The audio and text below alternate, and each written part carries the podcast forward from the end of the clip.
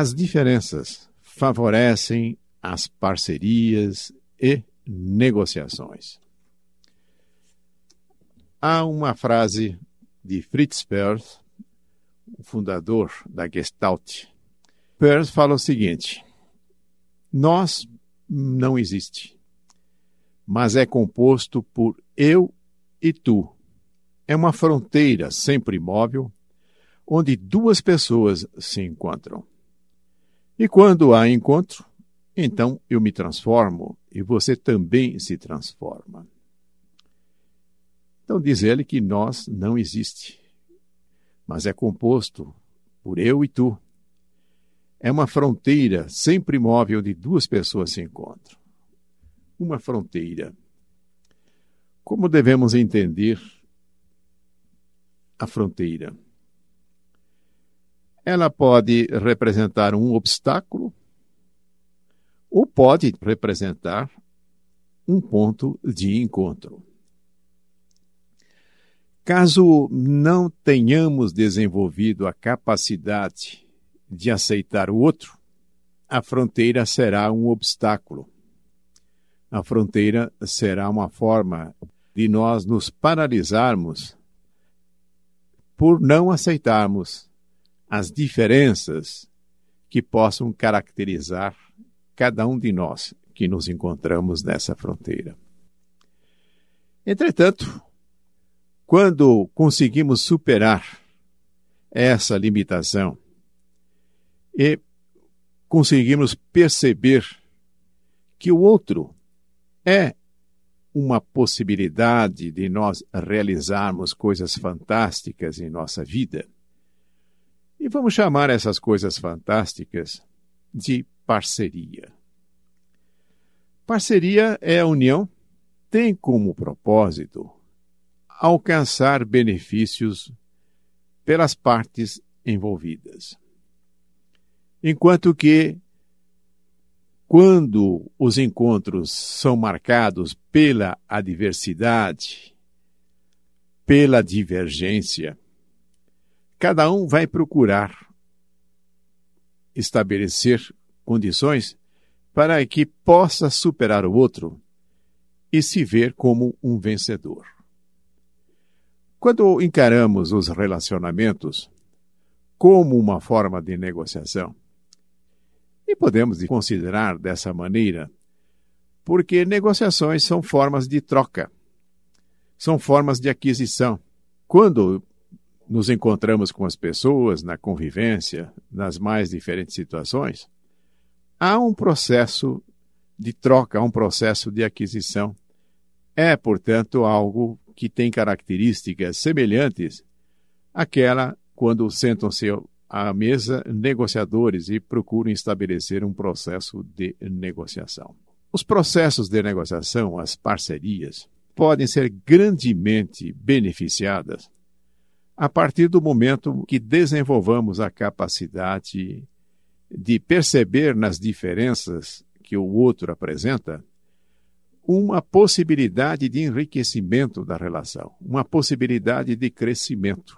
Quando juntamos nossas diferenças com as diferenças dos outros, a somatória é muito maior do que simplesmente considerássemos aquilo em que há uma identidade plena entre nós e o outro.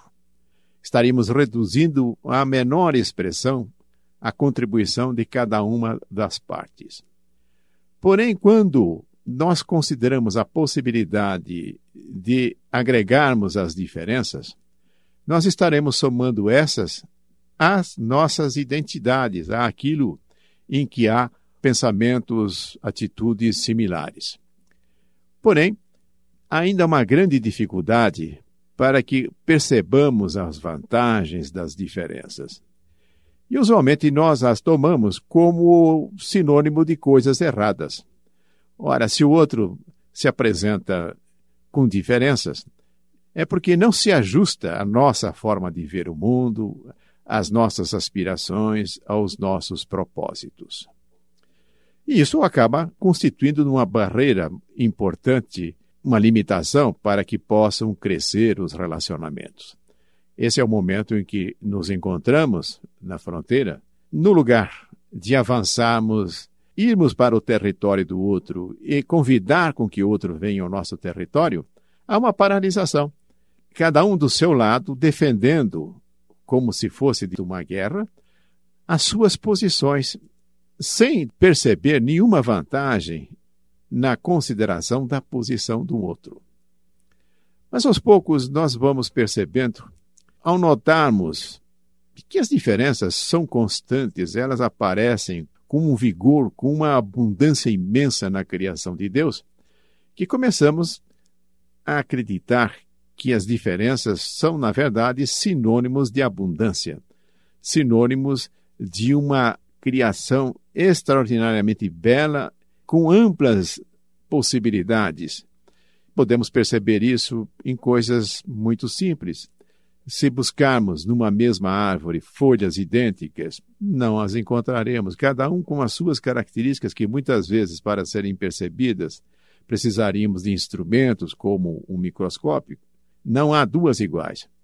Se tomarmos a areia da praia e dela um grão, simples grão de areia, e fizermos também a mesma busca no sentido de encontrar um segundo idêntico, a mesma surpresa vai se estabelecer. Não há um segundo grão de areia idêntico. Os cristais de gelo aparecem também como uma realidade idêntica. Eles se multiplicam em sua diversidade. As pessoas, nós notamos isso na sua impressão digital, no timbre da voz, na íris. Com isso tudo, nós vamos percebendo que quando nós deixamos de aceitar as diferenças, nós estamos recusando a parcela mais importante que há dentro da criação. Com isso, nós vamos descobrindo, para podermos ter uma vida abundante, é necessário que saibamos aproveitar dessa abundância que nos cerca na natureza. Quando nos encontrarmos, portanto, na fronteira, aonde se estabelece o nós, que Peirce diz que o nós não existe, porque ele, na verdade, é uma soma de eu e tu, e só acontece enquanto permanece esse tipo de união, nós começamos a desenvolver um nós muito mais rico, muito mais abundante, muito mais gratificante em nossa vida. Isso estabelece um ponto de partida para desenvolvermos a nossa capacidade nos relacionamentos importante, que é quando buscamos conquistar as pessoas como nossas amigas, vamos procurar fazer isso da seguinte forma: vou conquistar o outro do jeito que ela é sem me propor a querer mudá-la, aceitá-la da forma em que ela está se apresentando. E quando adoto esta posição, eu acabo descobrindo também que a insistência em querer fazer um ajustamento do outro, no sentido de eliminar as diferenças, nos leva a uma tarefa impossível de ser concretizada. Que tarefa seria essa? A tarefa de querer mudar o outro. Não há a menor possibilidade de sermos bem-sucedidos quando nos entregamos a querer mudar o outro.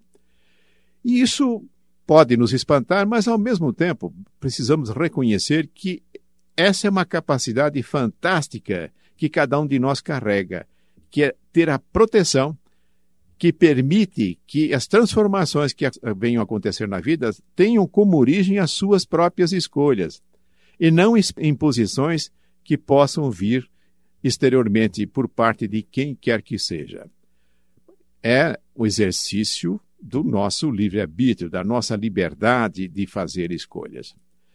E se, porventura, pretendemos contribuir de alguma forma para que a vida das pessoas que conosco convivem possam ser melhoradas, o caminho não é no sentido de nós impormos os nossos pontos de vista, mas é desenvolvermos a capacidade de exercermos uma influência harmoniosa, uma influência através dos nossos atos, através das nossas palavras e pensamentos, que possa estabelecer vínculos de harmonia em que não haja um processo de rejeição do outro. E na medida em que haja esta harmonia, cresce muito a possibilidade que o outro venha se interessar por aquilo que nós fazemos, por aquilo que nós falamos, por aquilo que nós pensamos. Contrariamente a um processo de influência agressiva, desarmoniosa, que longe de criar interesse, na verdade afasta as pessoas, quando desenvolvemos a nossa influência baseado na lei de ouro que diz para fazermos aos outros aquilo que queremos para nós mesmos, estamos oferecendo uma contribuição valiosa para que o outro, ao aceitar, ao procurar seguir o que fazemos, o que nós falamos ou pensamos, possa dar um passo além no crescimento da sua própria vida. Estamos diante de dois objetivos fundamentais para sermos bem-sucedidos na convivência: é sabermos conquistar a amizade das pessoas e exercermos uma influência harmoniosa.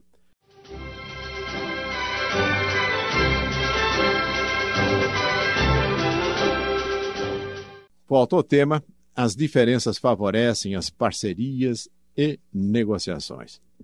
Parto da análise dessa questão, tomando como base uma citação de Fritz Perls, um criador da gestalterapia, em que ele diz: Nós não existe, mas é composto por eu e tu.